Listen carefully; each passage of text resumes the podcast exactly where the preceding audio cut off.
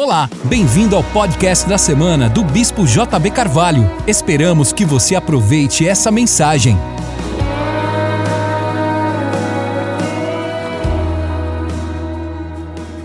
Abra sua Bíblia comigo em Mateus capítulo 16. Vamos ler? Chegando Jesus à região de Cesareia de Filipe, perguntou aos seus discípulos: Quem dizem os homens ser o filho do homem? Responderam-lhe: Uns dizem João Batista, outros Elias e outros Jeremias ou alguns dos profetas. Perguntou-lhes ele: E vós, quem dizeis que eu sou? Jesus está fazendo uma pesquisa de opinião. Simão Pedro respondeu: Tu és o Cristo, o Filho do Deus vivo. Respondeu-lhe Jesus: Bem-aventurado és tu, Simão, filho de Jonas, pois não foi carne nem sangue quem tu revelou, mas meu Pai que está nos céus. Portanto, eu te digo que tu és Pedro, e sobre essa pedra edificarei a minha igreja, e as portas do inferno não prevalecerão contra ela. E eu te darei as chaves do reino dos céus, e tudo que ligares na terra será ligado nos céus, e tudo que desligares na terra será desligado nos céus. Eu gosto tanto desse texto, ele me inspira tanto, já preguei em cima dele tantas vezes, mas eu quero hoje usá-lo de uma maneira diferente. Jesus fala sobre a igreja aqui no capítulo 16 e também no capítulo 18. As duas vezes ele trata a igreja como um parlamento, porque a igreja não é uma religião, igreja é uma organização onde pessoas se unem para ligar na terra, para que Deus ligue nos céus. É um grupo de pessoas, uma comunidade que reúne para decidir coisas que Deus assim vai afirmar também, respaldando.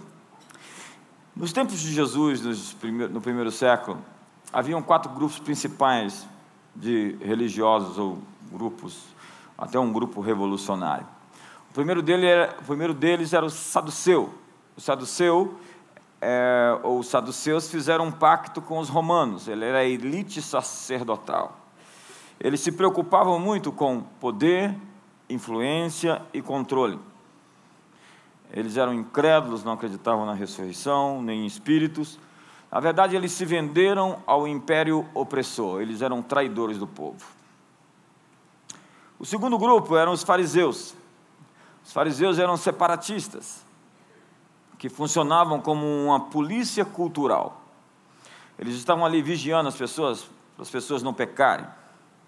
E Jesus fala que eles colocavam pesos pesados sobre as pessoas, mas eles não estavam dispostos a carregar. A sua ortodoxia era diferente da sua ortopraxia. E Jesus os chama de hipócrates, atores. Porque todas as vezes que você vê alguém com um discurso que não tem correspondência em atos, você está vendo um ator. Alguém que está meramente representando um papel. E eles lamentavam o declínio da moralidade, dos bons costumes, e acreditavam que através do arrependimento e da santidade forçada, Israel voltaria à sua glória antiga. Então chegamos aos essênios.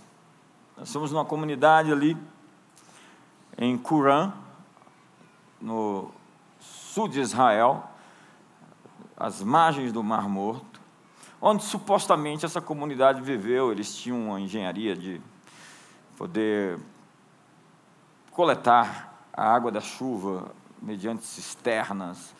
Eram pessoas muito dedicadas, tomavam banhos rituais, batismos. Supõe-se que João o Batista passou por ali algum tempo. Só que João não cabia dentro daquele sistema, João era maior que ele. Eles ainda estavam vivendo o velho e o arcaico, o obsoleto. João estava prestes a anunciar o maior acontecimento da história. O Cordeiro de Deus estava vindo para tirar o pecado do mundo. Então João deixou aquela comunidade a fim de seguir seu destino.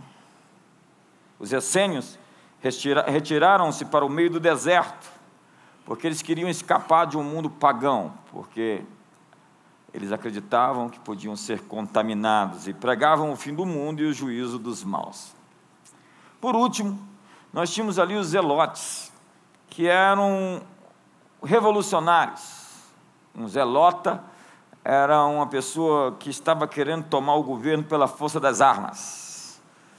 Eram violentos e pragmáticos. Existia um discípulo de Jesus, que era Simão o Zelote, que ele estava na Santa Ceia um dia com uma faca armado. Jesus tinha um discípulo, um discípulo que andava armado.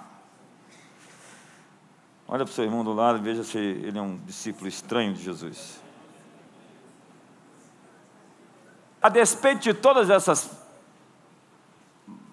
posições desses grupos, Jesus tinha uma posição, uma visão diferente de transformação.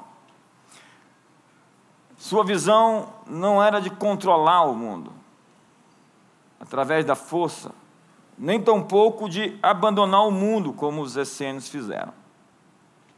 Seu reino é feito de valores. O apóstolo Paulo vai dizer que o reino de Deus não é comida, nem bebida, mas justiça, gozo, paz e alegria. O reino de Deus então se exprime, se manifesta mediante um conjunto de valores que estão manifestos nessa subjetividade, nessa, nesse ambiente, nesse coletivismo, nessa atmosfera. Quando ele chega, ele muda essa ambiência, transformando-a por uma outra que traga assim justiça, alegria e paz.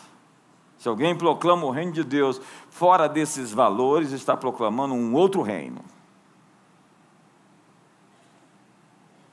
Portanto, a estratégia de Jesus era chamada igreja. Seu conselho, uma minoria criativa, unida numa teia de relacionamentos fortemente leais, articulados em uma rede de vida, empenhados em transformar o mundo. Isaías descreve a igreja como uma luz em avanço em um mundo coberto de trevas. Ele diz: Dispõe-te e resplandece, porque vem a tua luz, a glória do Senhor está nascendo sobre ti, as trevas estão cobrindo a terra, mas dentro de você é uma luz poderosa que vai avançar com o destino e o chamado para o qual você foi feito. A despeito das trevas exteriores, existe uma luz interior poderosa para desfazer todos os ardis e planos do inimigo. Você sabe, a igreja era uma cultura emergente. Onze discípulos, depois veio um novo, substituindo Judas. Posteriormente, vemos o apóstolo Paulo, junta-se a ele Barnabé e alguns outros apóstolos, Timóteo e Tito. E a Bíblia descreve a igreja como uma ascensão poderosa de uma cultura emergente que vai tomar o mundo, ocupar o mundo. De cultura emergente a igreja se torna a cultura dominante do mundo. Tanto que no ano 800, o Papa Leão III foi lá e coroou Carlos Magno como imperador do Sacro Império Romano do Ocidente. Então a igreja agora estava coroando os reis. A igreja estava chamando cada ano pelo ano do domínio do nosso Senhor, Ano Domini. A igreja então abriu universidades, nós somos, sim, os criadores das universidades e também do ensino universal para todos. A igreja inventa, através dos seus monastérios, uma, uma série de descobertas que no Ocidente, no mundo ocidental, foi palco dessas grandes realizações, porque o cristianismo, ele é, apesar do que dizem por aí, científico, tecnológico, criador de laboratórios de ciências, grandes, então, pensadores e cientistas vieram desse ambiente eclesiástico. Nicolau Copérnico dizia que a matemática é o alfabeto que Deus usou ao criar o universo. Klepper e o próprio Isaac Newton estudava mais a Bíblia do que estudava a ciência, ele era um escatologista. Então você vai ver que todos esses homens de Deus, pensantes, nos, eles começam a desenvolver-se, a cultura a cultura criada pelo mundo ocidental é a grande cultura do mundo. Na verdade, a grande realização da humanidade chama-se civilização ocidental judaica cristã. Esse é o grande feito nosso até hoje. Um mundo belo, artístico, científico, próspero, com seus problemas. Mas compare o nosso mundo com os outros mundos onde o Evangelho não chegou e você vai chegar ao entendimento de onde eu quero ir. Ou melhor, onde eu quero ir para pregar o Evangelho. Mas de cultura dominante, a igreja estabelece um gap, uma distância entre ela e o mundo lá fora. Então nós criamos duas realidades: a realidade que nós vivemos dentro dos templos e a realidade que acontece lá fora. Há uma autora, Laura Nash, que escreveu um livro falando sobre o cristianismo do domingo e o cristianismo do resto da semana. O cristianismo do domingo e o cristianismo da segunda-feira. Porque nós estávamos simplesmente criando um gueto a fim de preservar o status quo e chamando isso de igreja sendo que o chamado da igreja era a ocupação. Então a igreja se retraiu em uma escatologia escapista e começou a se refugiar como os essênios, a fim de esperar o mundo acabar, esperando a besta, o anticristo, o falso profeta e todas essas coisas. Arrumamos muitos filmes, né? A Grande Tormenta, é, aqueles cristãos correndo para as cavernas com algumas pessoas com meia, meia, meia tatuado na testa, e ah, aqueles filmes que você gostava, assistia, emprestava para os outros e divulgava. Então, nós criamos uma distância entre nós e o mundo, e nós então nos tornamos uma subcultura. Nós reclamamos por que a cultura, a mídia, a, o, o, o cinema, as artes, a educação hoje está tomada por marxistas culturais, mas isso é de responsabilidade unicamente nossa, nós fizemos isso acontecer. Mas a proposta de Jesus, mesmo diante disso, volta a ser aquela proposta, a proposta inicial, de que aquela minoria criativa poderia revolucionar o mundo. Doze discípulos mudam a história da humanidade. Nós estamos aqui por conta deles. Em muita parte, a fé cristã ainda é uma cultura de maioria.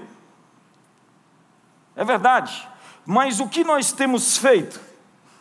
Que cristianismo é o nosso? Na África subsaariana, 80% de crentes. E o que, que nós vemos? Índices de pobreza, de criminalidade, de corrupção iguais, se não piores, do que em muitos países seculares.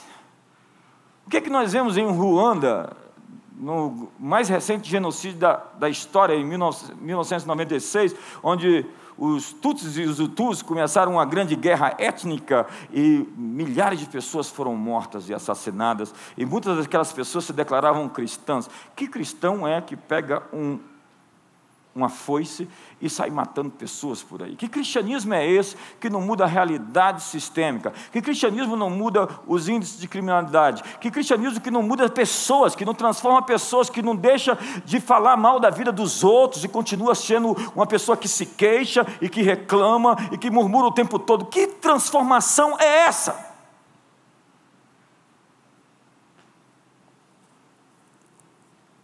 Por vezes, a nossa postura como cultura dominante nos tornou arrogantes, complacentes e orgulhosos. Nós nos ostentamos e nos orgulhamos de números. E Deus está pouco preocupado com números. Se existisse 12 cristãos aqui somente, ele poderia fazer uma revolução somente com esses 12.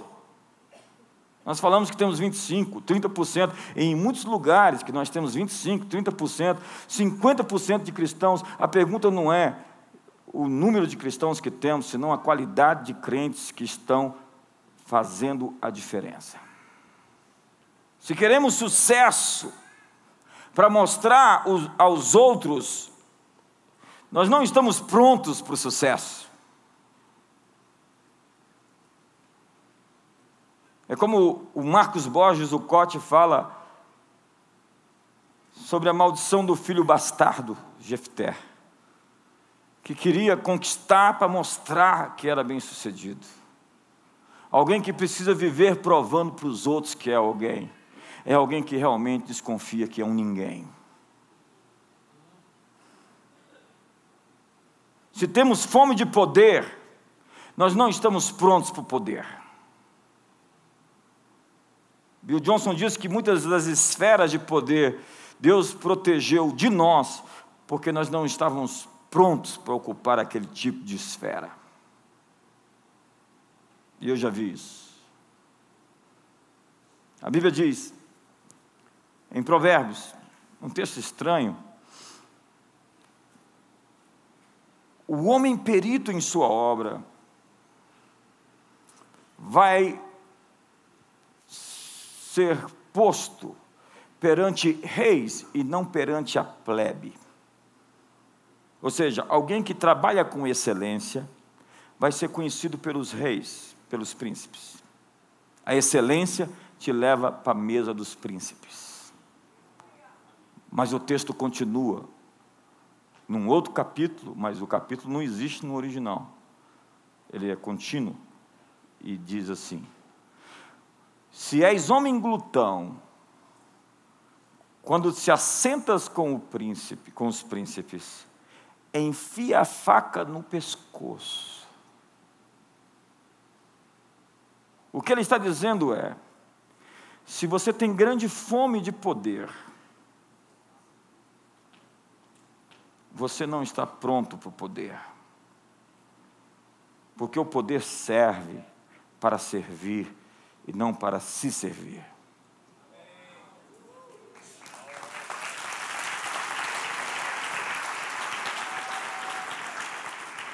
Ele está dizendo que a excelência pode te levar à mesa dos príncipes, mas se você tem muita vontade, ânsia, fome, apetite por influência e poder, você vai ficar pouco tempo em posição de poder.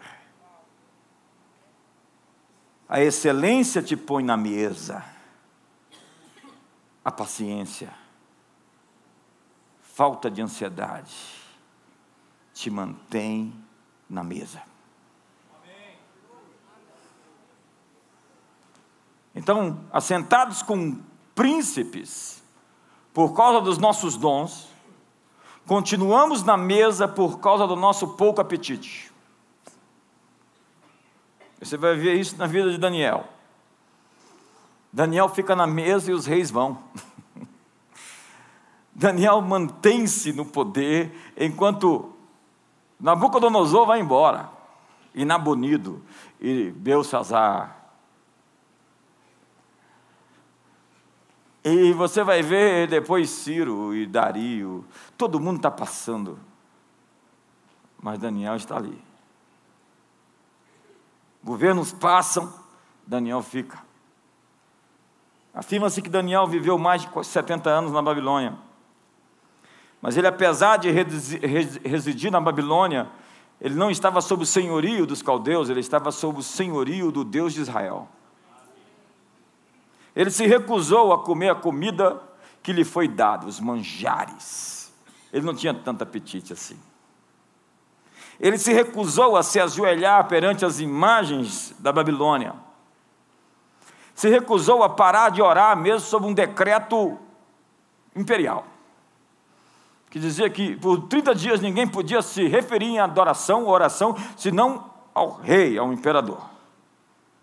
E como Daniel todos os dias fazia, orando três vezes por dia, lá estava Daniel obedecendo a Deus antes dos homens.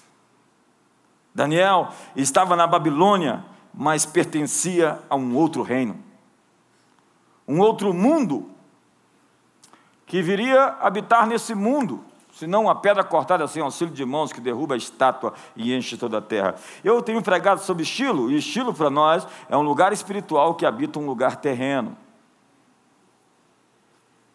Obrigado pelo seu entusiasmo, você entendeu tudo. O lugar espiritual que encontra uma geografia terrena. Daniel vivia sob outro calendário, sob outro fuso horário. O tempo de Daniel era diferente do tempo da Babilônia. Veja Daniel capítulo 9, no verso 20. Você vai ver a história de Daniel contando quando ele estava ali orando e jejuando por 21 dias. Nós estamos terminando sete dias de jejum, que tal começar os 21 agora? E de repente ele começa a chorar e lamentar pelo pecado do seu povo, porque ele estava chorando pelo pecado do seu povo e se arrependendo pelo pecado da sua nação. Porque você não pode prosperar numa terra que você não ama. Você não pode prosperar numa terra que você fala mal dela. E ele estava ali chorando, identificando-se com o pecado dos seus antepassados.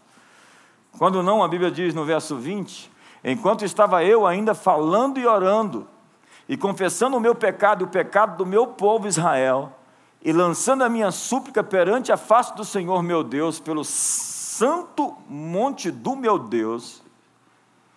Sim, enquanto estava eu ainda falando na oração, o varão Gabriel, que eu tinha visto na minha visão ao princípio, veio voando rapidamente e tocou-me a, hora da oblação da tarde.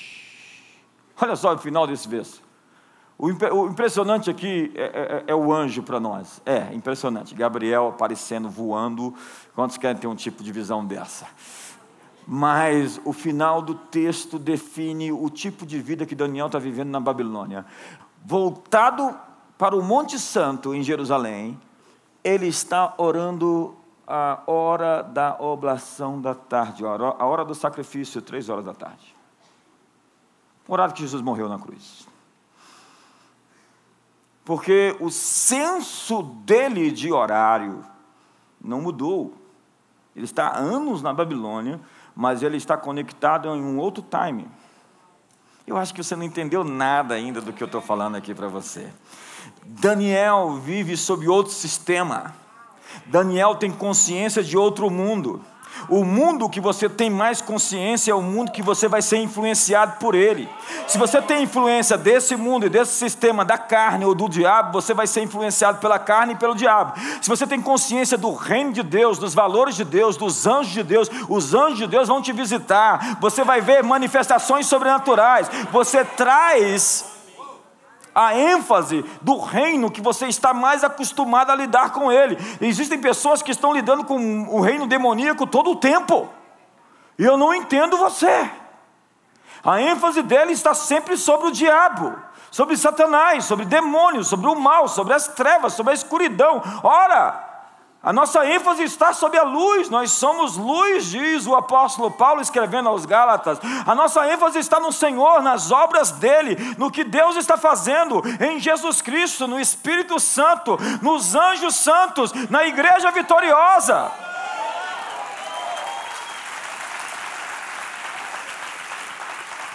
Eu não estou dizendo que você tem que afundar a sua cabeça na terra e fazer de conta que não está acontecendo nada, mas eu estou dizendo que você tem que assistir menos televisão.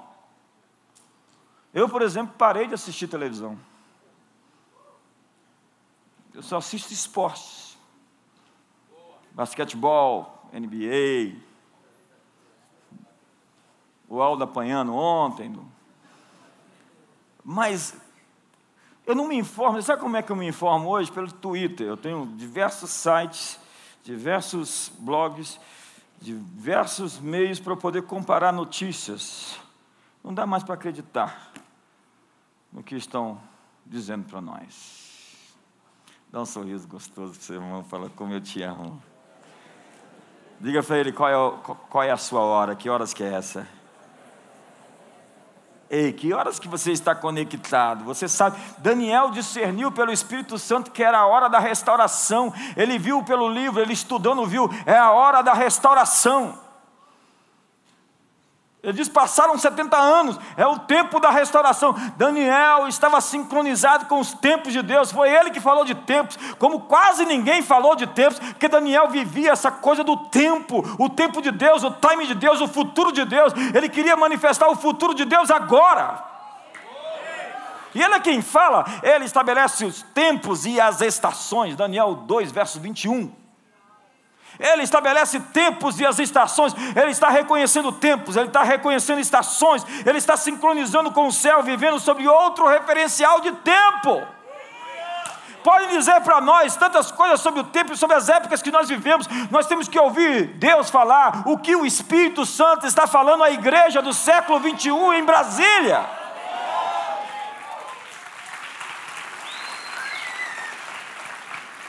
Daniel Ananias, Azarias, Misael, faziam parte de uma minoria criativa que não aceitava o ponto de vista predominante. Ou seja, eles não eram oportunistas. atrás de oportunidades. Eles eram aqueles que criavam oportunidades.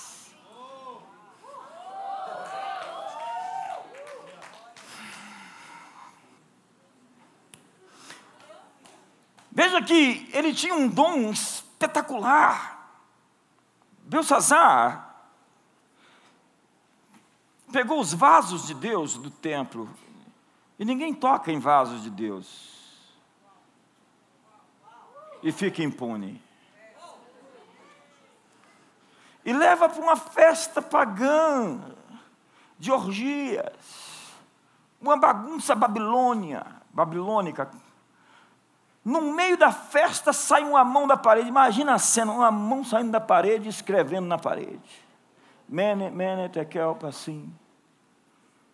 Ele chama os sábios, ninguém sabe o que está tratando, ninguém tem até medo de olhar para aquilo, ele está extremamente temeroso, com medo.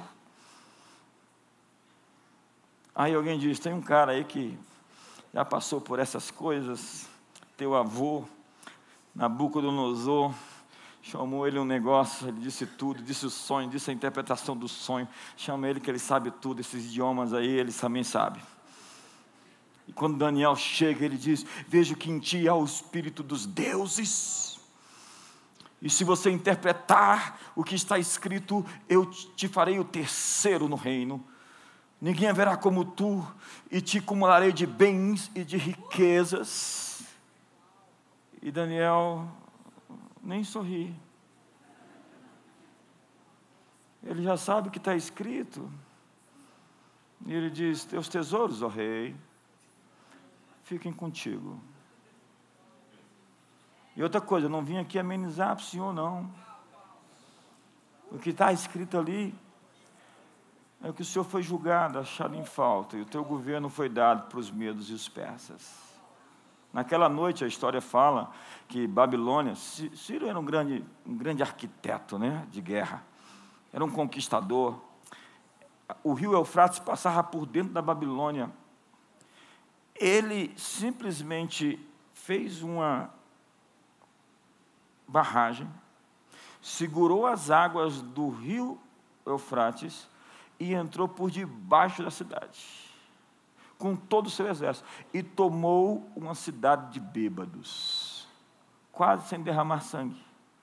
Naquele dia, ele matou o rei e se estabeleceu como rei da Babilônia, da Média e da Pérsia.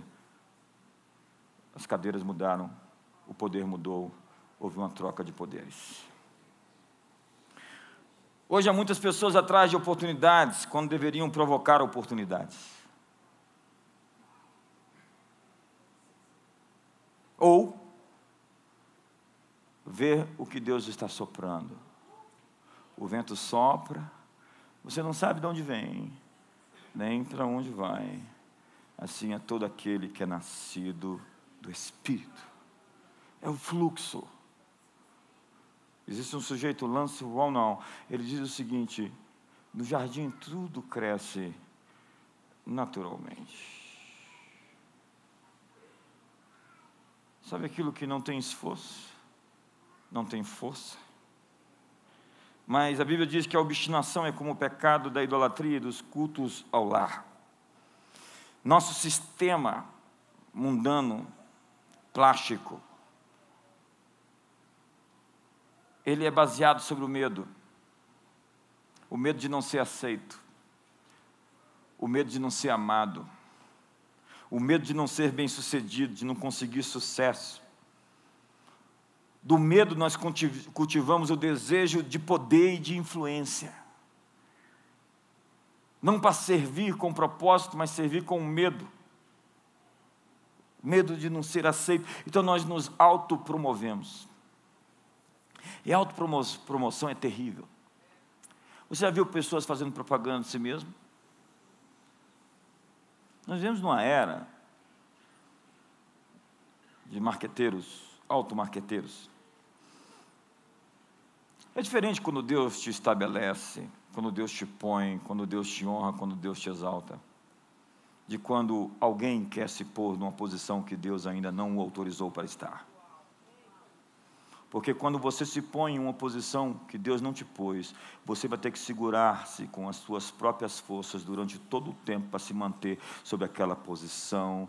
E isso tem prazo de validade. Você virou o Atlas, que segura o planeta. É o Atlas? Que segura o planeta durante todo o tempo. Mas quando Deus te estabelece, quando Deus te põe, Ele te segura, Ele te mantém, Ele te sustenta.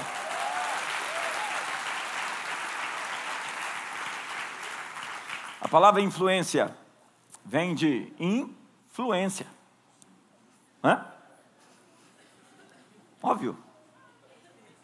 Influência. Fluência é a qualidade daquilo que flui.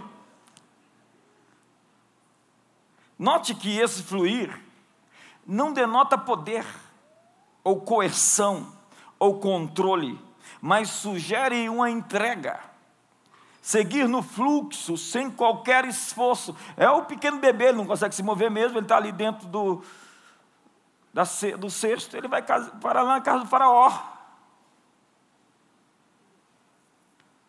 Porque a providência divina está levando ele para ali. Influência não é algo que você se esforça para ter. Influência é algo que alguém te dá, como uma dádiva e como um dom. Ou seja, você não consegue influência por esforço e não por propósito. Influência é o verdadeiro poder oculto por detrás da liderança.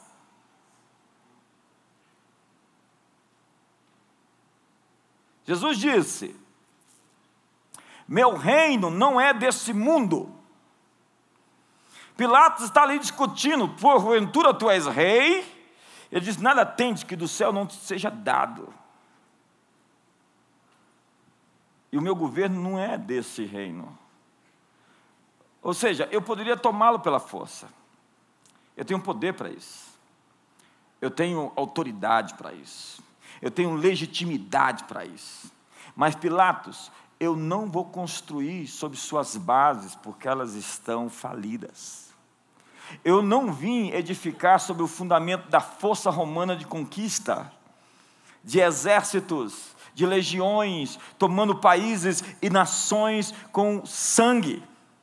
O meu governo não é edificado com esses ardis, com essas bases, com esses fundamentos. Eu tenho, Pilatos, uma minoria criativa, gente que você não dá nada para elas, que você vai ver os nomes da civilização ocidental sendo chamados por nome deles, Pedro, Paulo, João, Tiago, tem alguém, alguém com esse nome aqui? Você vai ver essa minoria de pequenas pessoas aos olhos dos outros, transformando, virando o mundo de cabeça para cima, incendiando nações. A Europa inteira vai ser incendiada pelo meu poder. O mundo ocidental vai ser conquistado sem a força da espada, sem a força das armas. Somente quando eu for levantado, atrairei todos até a mim.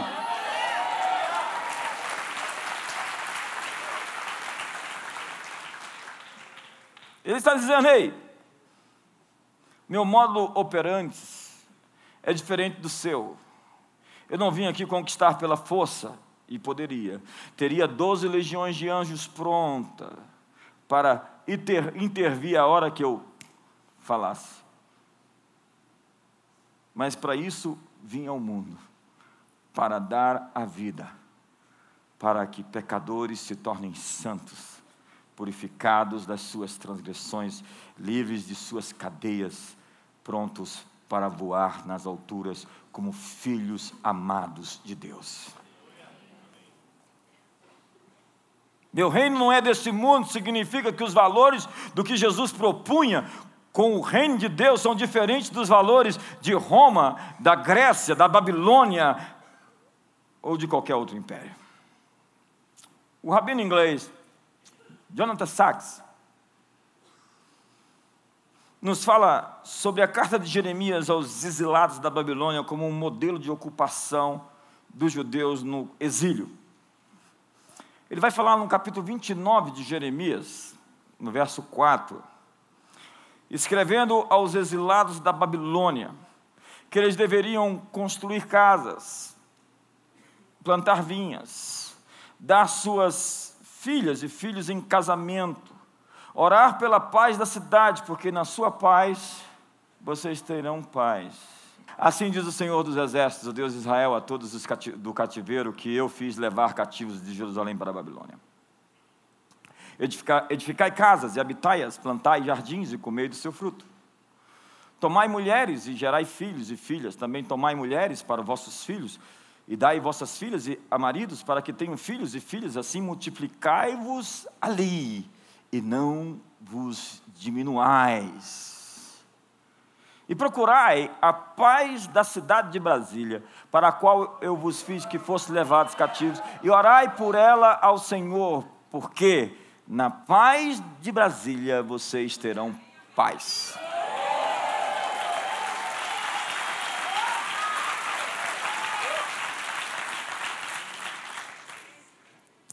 Jesus disse que nós somos uma cidade sobre a colina. Não se esconde a cidade iluminada. Ele declarou: para que os homens vejam as vossas boas obras e glorifiquem vosso Pai Celestial. Ele está dizendo que nós seríamos reconhecidos e os homens glorificariam a Deus pelos nossos atos, pelos nossos gestos, pelo nosso trabalho, pelas nossas obras. Jesus pensou que podemos redimir a sociedade pelo nosso estilo de vida. A nossa maneira de viver, ela é mais impactante do que muitas das nossas mensagens. Dizer que você é crente, cristão, evangélico, não quer dizer muita coisa. Na verdade, eu nem gosto do nome evangélico. O que é ser evangélico? Na Bíblia, nenhum dos apóstolos discípulos disseram que são evangélicos. Eu não sei por que nós nos definimos como evangélicos, outros nos chamaram de evangélicos e nós tomamos esse nome para nós.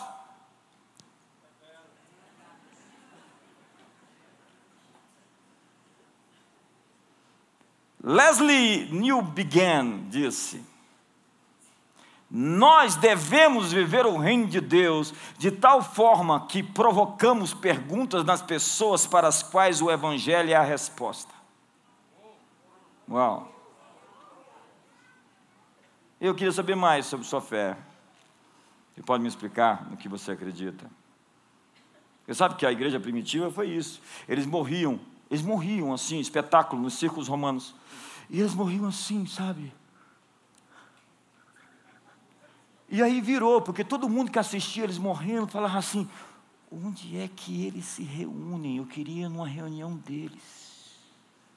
Eles estão lá nas catacumbas de Roma, é tudo muito escuro e lúgubre, eles são uma subcultura se escondendo da perseguição, mas eu quero ir lá, eu quero saber que povo é esse. Tinha alguns que falavam assim: que venham as feras. o estilo de vida da cristandade, como eles viviam no primeiro século, era impactante. É o Tim Keller que diz que os cristãos eram muito radicalmente diferentes dos romanos. Porque os romanos não davam dinheiro para ninguém, nem um centavo. Eram avarentos. Mas eles davam o seu corpo para qualquer um. Você acha que o mundo está perdido e prostituído? Volte para o primeiro século.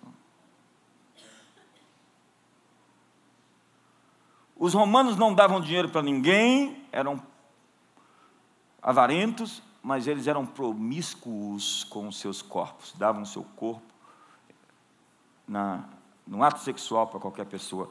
A igreja era o contrário. Ela era promíscua com seu dinheiro, dava para todo mundo, e era santa usando o seu corpo simplesmente numa relação única com o seu próprio cônjuge e nada mais que isso. Será que é assim que nós estamos vivendo o Evangelho hoje, amigo? Nessa sociedade sexólatra, será que as pressões desse mundo têm feito você dar um testemunho diferente daquele prescrito nas Escrituras? Pecar erra o alvo. Todas as vezes que você deixa de ser você, você errou o alvo. Todas as vezes que você se relaciona com alguém que não é seu de fato, você errou o alvo. E mais que isso, você feriu alguém. Amigos, se queremos ascensão para preencher nosso anseio de popularidade, porque popularidade é quando as pessoas gostam de você, felicidade é quando você gosta de você.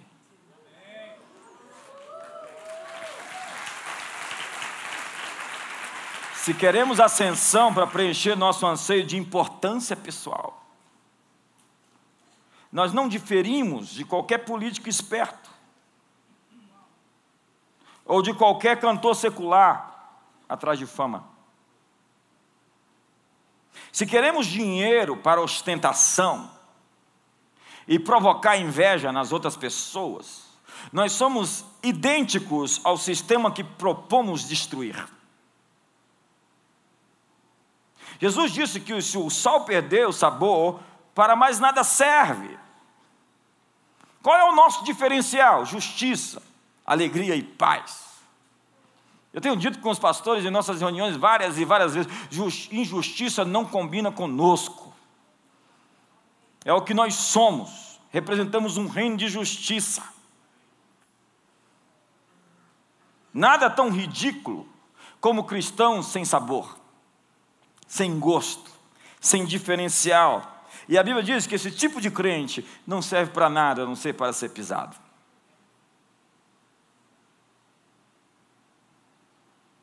E foi Kant que disse: um verme não pode reclamar de estar sendo pisado quando anda arrastando.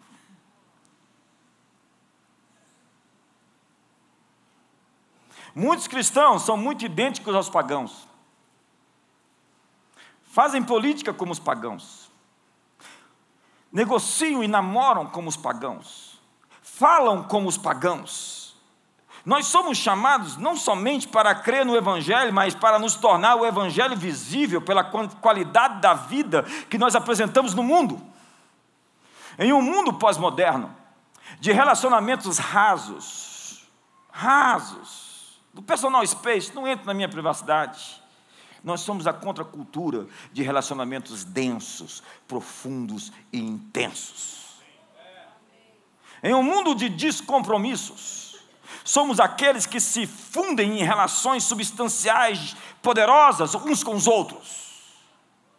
Em um mundo de uma cultura pop trash, nós somos a inversão, porque o que eles chamam hoje de cultura popular é lixo.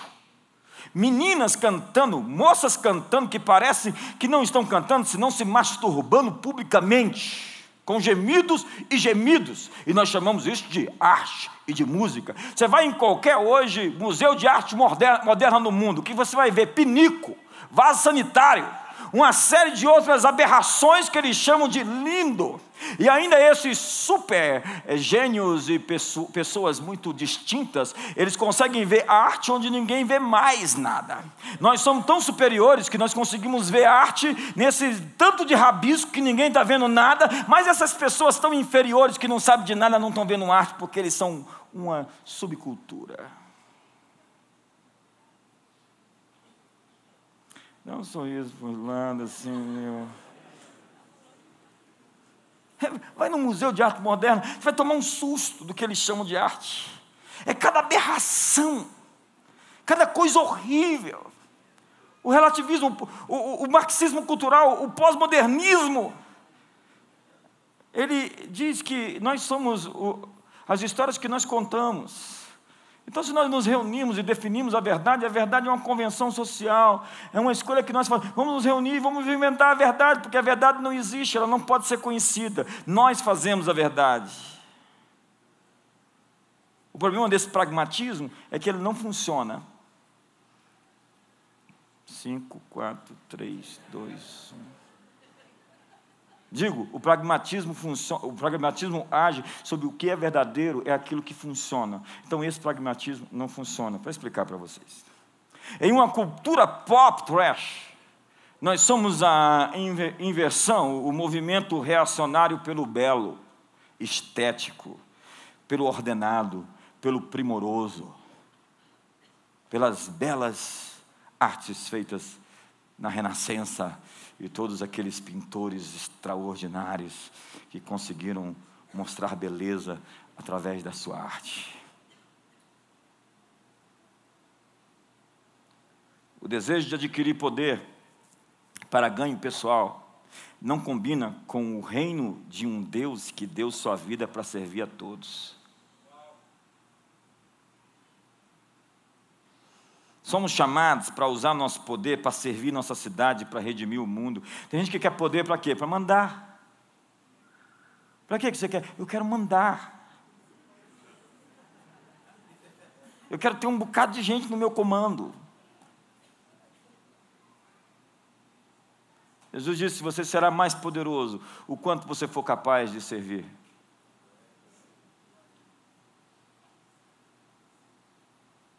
Em um mundo conduzido por dinheiro, sexo e poder, nós somos levados, conduzidos por fidelidade, generosidade e serviço. E vocês estão muito calados hoje.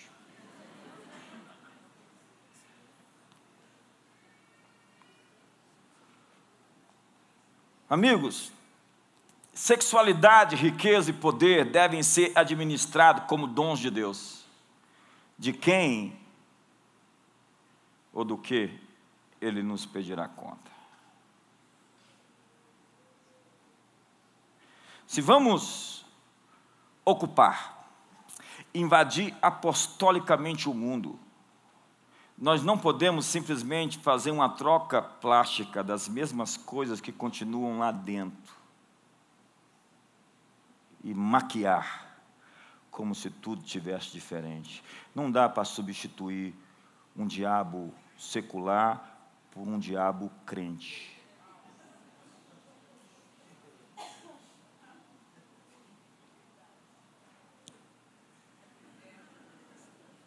Não, ele pelo menos vai na igreja.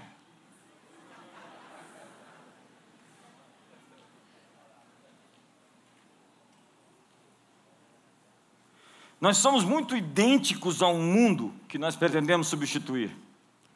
Nós queremos poder para preencher nossos vazios e carências pessoais.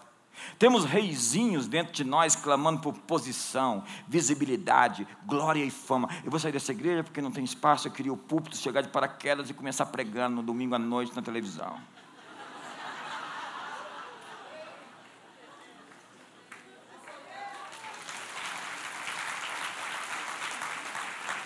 Ninguém me cumprimentou, eu fui lá, ninguém falou comigo. Por que você não falou com todo mundo?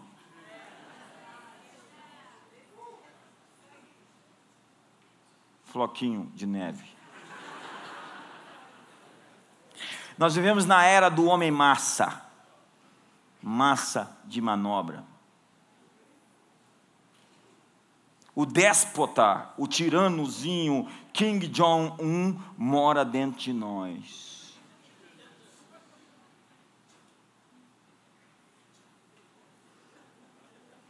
Pergunta: Como o seu mundo está lhe moldando a sua imagem? Michel Foucault chamou essas forças de formação cultural da normalização do indivíduo. Na verdade, tem pessoas que foram domesticadas. Estamos sendo pressionados todos os dias pela mídia que reduziu a verdade em manchetes enviesadas por interesses econômicos, políticos e ideológicos. O marketing opera com feitiçaria estilizada. Feitiçaria é manipulação, forçando-nos a comprar, comer, beber, vestir e aderir a modismos. Pokémon Go. Go! O homem pós-moderno é o homem massa. O valor da vida se tornou o quanto podemos adquirir. Sucesso é definido por uma palavra: mais. Sexo se tornou algo físico. Sabe quando é uma coisa física? carnal, venal e instintiva. A idolatria de si mesmo recriou o homem como um Deus com suas próprias verdades. É o resultado da autonomia radical, absoluta. Eu sou um ser autônomo. Você quer dizer que é Lúcifer? O juiz final dos seus próprios atos. Se andarmos na luz, como na luz Ele está, temos comunhão uns com os outros e o sangue de Jesus Cristo nos purifica de todo pecado. Cristianismo verticalizado, onde você diz que só presta contas para Deus, é um cristianismo manco, porque a cruz ela é tanto vertical como horizontal. Então, portanto, andemos uns com os outros na luz, prestando contas, olhando nos olhos e vivendo comunitariamente.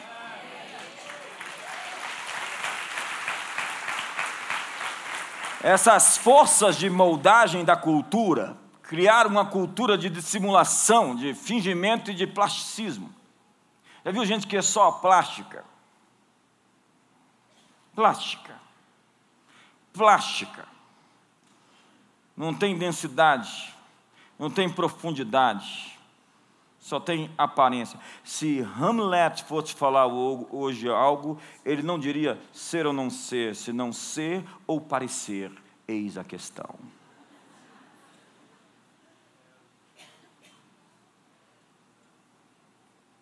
Viver de forma diferente é ser um luzeiro para um mundo sem forma ou disforme. O cristianismo não é um código de, de comportamento individual. O cristianismo é um relacionamento. O cristianismo é feito de relacionamentos. A nossa comunhão é com o Pai, com o Filho e com o Espírito Santo. Deus é trino. A natureza de Deus é relacional. Deus nos criou para se relacionar conosco. É para isso que Ele nos fez para se relacionar conosco. Nós existimos para o louvor da Sua glória. Existimos para comungar, para, nos conhe para conhecê-lo. A vida cristã é feita de relacionamentos. Seus tesouros, os tesouros que você procura, estão escondidos em seus relacionamentos. Os seus tesouros estão escondidos nas suas amizades, estão escondidos nas suas alianças e nos seus compromissos. E se você não é uma pessoa de compromisso, você nunca vai encontrar os seus tesouros. Você tem que saber pertencer a algo, entregar-se a algo, totalmente a algo. Mas pessoas que vieram de relacionamentos fragmentados, famílias fragmentadas, que nunca acreditaram ou resolveram se entregar, é muito difícil para elas ouvir um tipo de discurso desse. Mas se você não se deixar curar pela comunhão, como você foi ferido pela comunhão, porque quando você é ferido pela comunhão, você só é curado pela comunhão. Então, você, se você não conseguir ser curado pela comunhão, você nunca vai alcançar o seu destino como pessoa integral.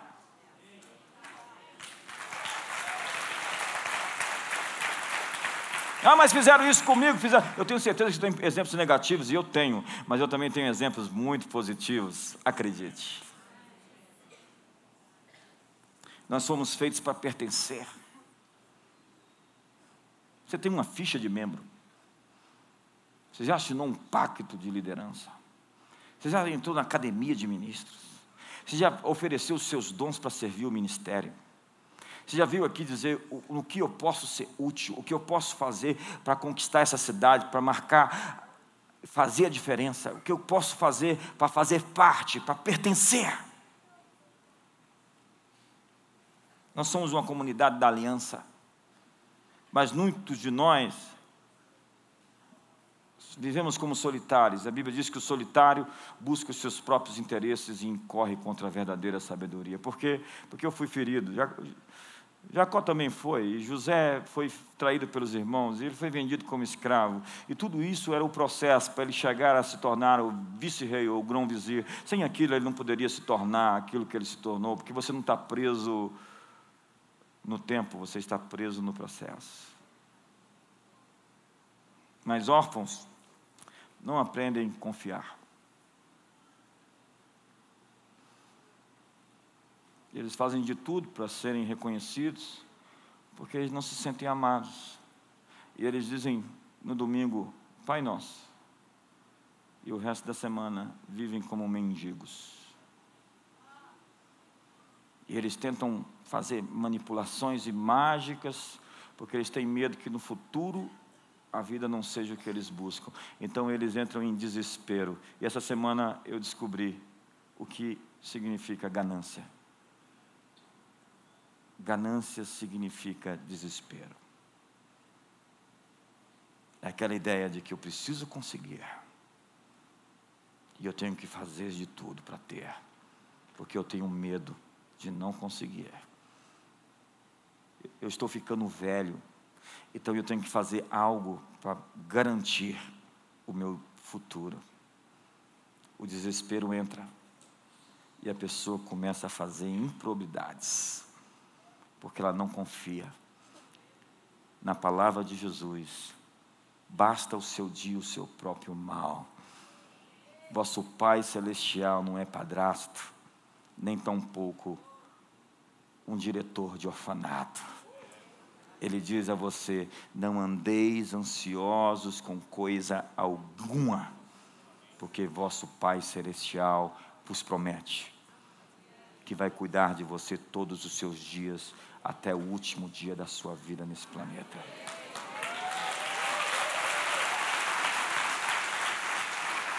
É engraçado que o texto que Jesus usa, ele fala assim: não andeis como gentios. Ele diz assim: não seja um pagão que ora Pai nosso que estás nos céus e fica oprimido por mamon. Ei, mamon está relacionado à preocupação com o futuro. Se você se preocupa com o seu futuro e tem ansiedade com o que há de vir, você está sendo oprimido pelo mamon. Se você também acha que a generosidade dos outros é uma coisa desnecessária, você também é escravo de mamon. Como disse Jack Hayford, pobreza é o medo de não ter.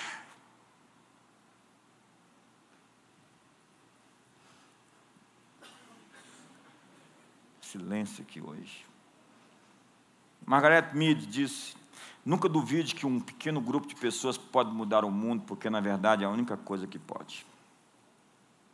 É uma minoria criativa. Nós não precisamos de 50% de cristãos em Brasília para mudá-la. Nós só precisamos de 300. Será que a gente tem 300 aqui hoje? Onde estão os valentes de Gideão?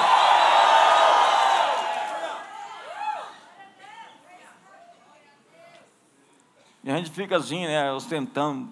Temos tantos por cento. Deus não se comove com números, Deus se comove com compromissos daqueles que sabem beber água atentamente. Uma minoria criativa mudou a história da Inglaterra, baseada na necessidade do trabalho escravo Entenda que William Wilberforce chegou e promoveu um decreto de lei como um dos comuns, dos 300 comuns da Câmara dos Comuns na Inglaterra, dizendo: Nós vamos libertar os escravos, vamos acabar com o tráfico negreiro, depois vamos libertar os escravos. Ele fundou a Sociedade de Proteção dos Animais, primeiro para dizer para as pessoas: Nós precisamos cuidar bem dos animais. E depois que ele provou para as pessoas que os animais deveriam ser bem cuidados, então ele dizia: Se animais têm que ser bem cuidados, imagine pessoas. E eles fundaram a Sociedade Copeland, que foi um grupo que eles se reuniam, que mudou o mundo. Ei, mudou o mundo, influenciou aqui nossas fronteiras. Eles simplesmente, Uberforce entrou 14 vezes com um pedido para acabar com o tráfico negreiro nas ilhas britânicas. E o que aconteceu? Ele, quatro dias antes de morrer, obteve sua vitória. Ele conseguiu acabar com a escravidão na Inglaterra um grupo de pessoas destemidas. Ele fez muito mais, procure a história deles. Eles viviam em comunidade, eles eram uma equipe, uma, uma minoria criativa. Stephen Michael Tompkins disse que o ethos de Kaplan se tornou o espírito da época em todo o país, uma comunidade que se reuniu e que virou Chilo. A nação Pega a Inglaterra do século 17, 18. Veja a virada da Inglaterra, como ela se tornou a grande nação do mundo. Basicamente, por conta de Wilberforce e João Wesley.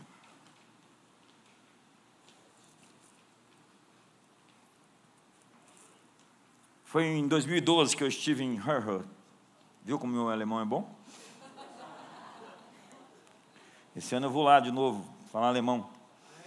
Vou fazer que nem o Pedro. Vocês não me entenderem, eu, falo, eu falarei para eles: vocês não sabem falar alemão, vocês não estão me entendendo? Ele chegou para um sujeito esses dias aqui na igreja, um convidado nosso, falou: Você não sabe falar inglês. Tudo que eu falo, você não me entende. Foi em 2012 que eu estive ali, na Alemanha Oriental, que até hoje é mais pobre que a ocidental, por causa daquele tempo comunista dela, que travou o crescimento dela. Até hoje vive de subsídios do Ocidente, da Alemanha Ocidental, porque não consegue viver por si só. É isso que essa ideia comunista faz. As pessoas não conseguem viver por si só e distribui miséria, redistribui miséria. Nicolas Ludwig von Zinzendorf.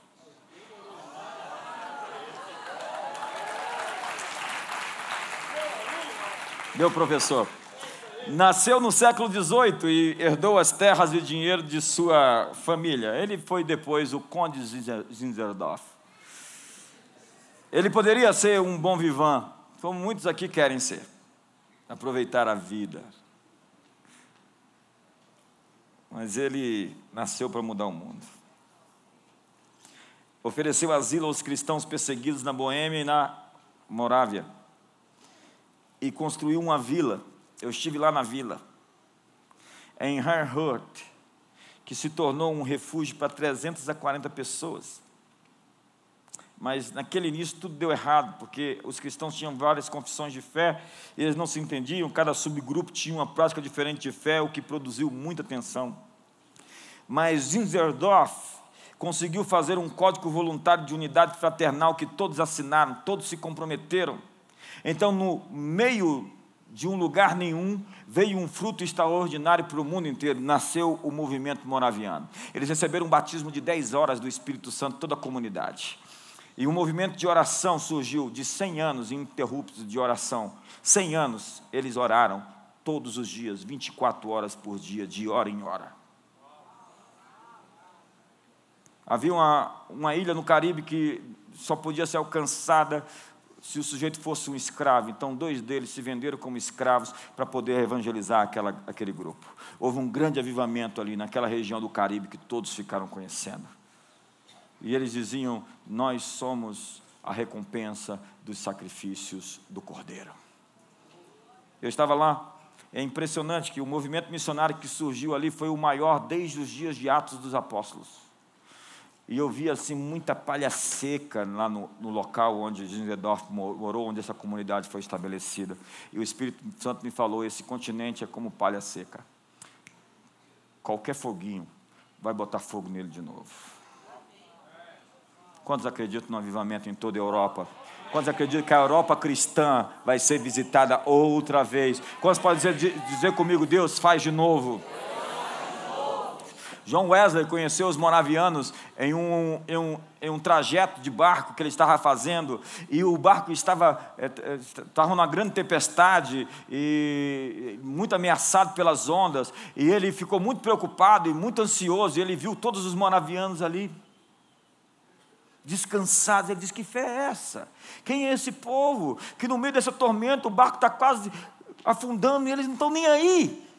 Então ele teve um grande impacto com os moravianos e isso acendeu a chama nele e ele é aquele cara que entrou para a história com aquele discurso: primeiro eu me ponho em chamas e as pessoas vêm me ver queimar.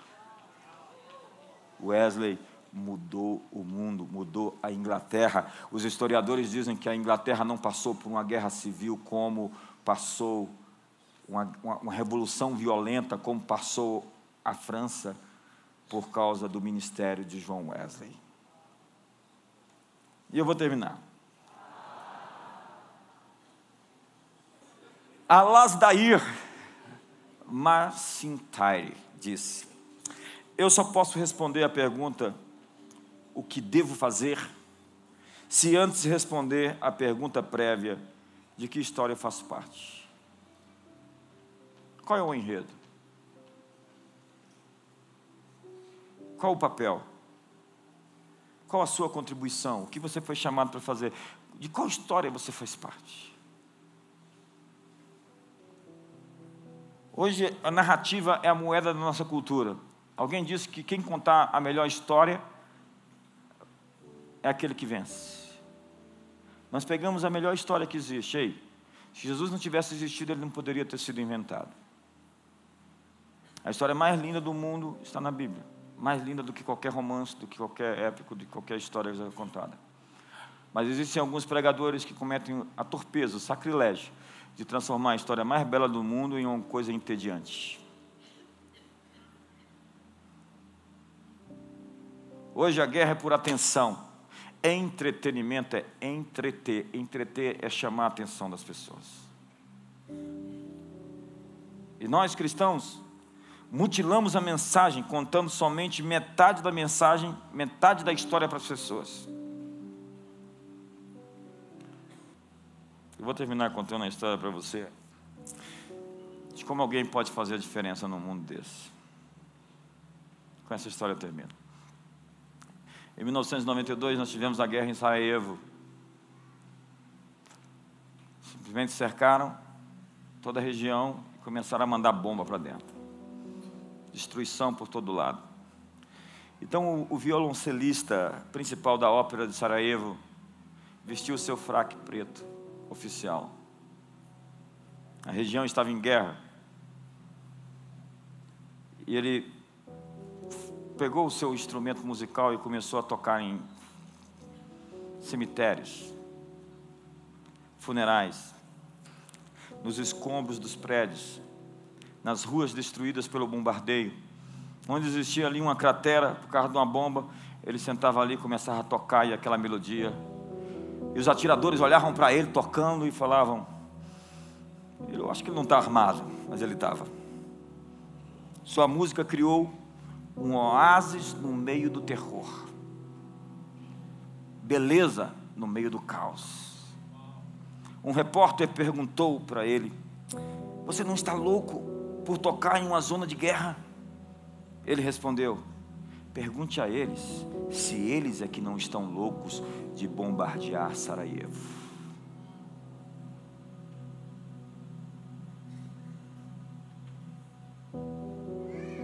Uma minoria criativa. Uma só pessoa. Quatro adolescentes na Babilônia. Algumas poucas pessoas que decidirem podem mudar o Brasil, podem mudar as nações. Se você não faz parte da solução, você é parte do problema. Fique de pé essa noite.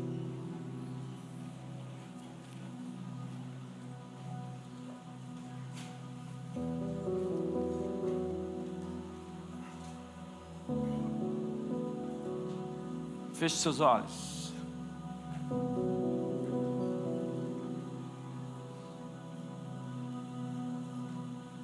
A natureza de Deus é relacional. Talvez você entrou para uma religião quando você veio para a igreja. Você não entendeu nada. Nós temos pessoas que andam conosco aqui há 15 anos. Gente que seu destino está conectado com o nosso. Gente que já teve alegrias e tristezas conosco. Nossa vida está entrelaçada. Nós somos cartas vivas e somos conectados por relações que duram para a eternidade. Nós vamos lutar um pelos outros. Nós somos uma comunidade do amor fraternal. E nós vamos ocupar os territórios com a bandeira da cruz, da conquista, do sacrifício e do serviço que nós estamos prontos para ser a solução para os problemas deste mundo. Nós somos a resposta da oração de muitos. Muitos estão orando e estão esperando a nossa influência. Influência é a fluência que alcança a necessidade dos outros. É ser a voz por aqueles que não têm voz. É ser influência por quem não tem influência. É empoderar, é capacitar, é nutrir, é fortalecer, é erguer, é curar, é viver sob sinais, prodígios e maravilhas, é ser a luz do mundo, é ter o sabor de onde chegar, as pessoas saberem que você é diferente, saberem que você não é um qualquer crente, somente alguém que acredita. Um crente é alguém que acredita, um discípulo é alguém que segue, é alguém que segue, é alguém que segue, é alguém que tomou a sua cruz e seguiu.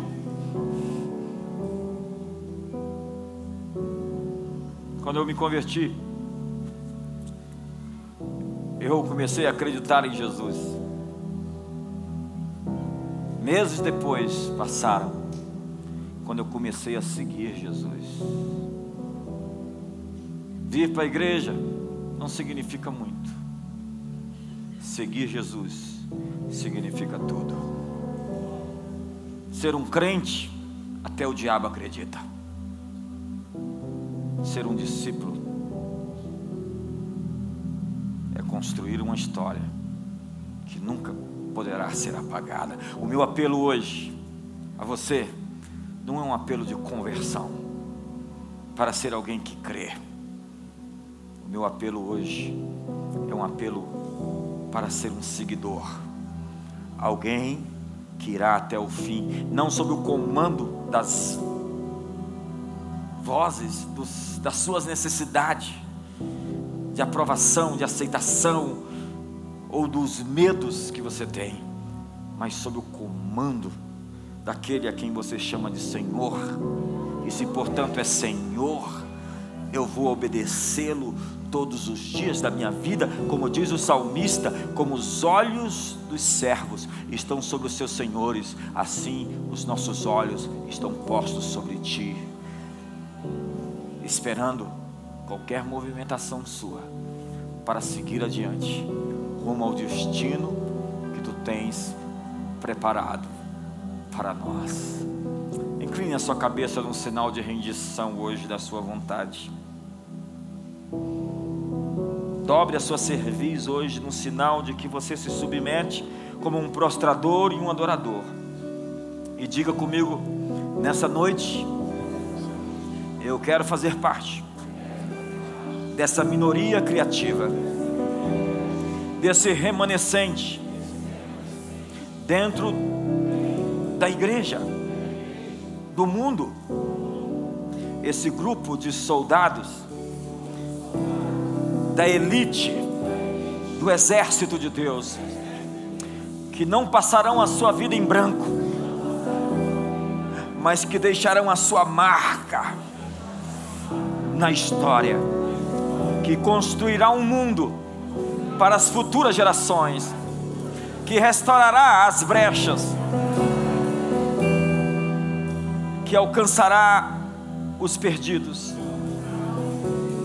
mas que transformará as sociedades, discipulará as nações.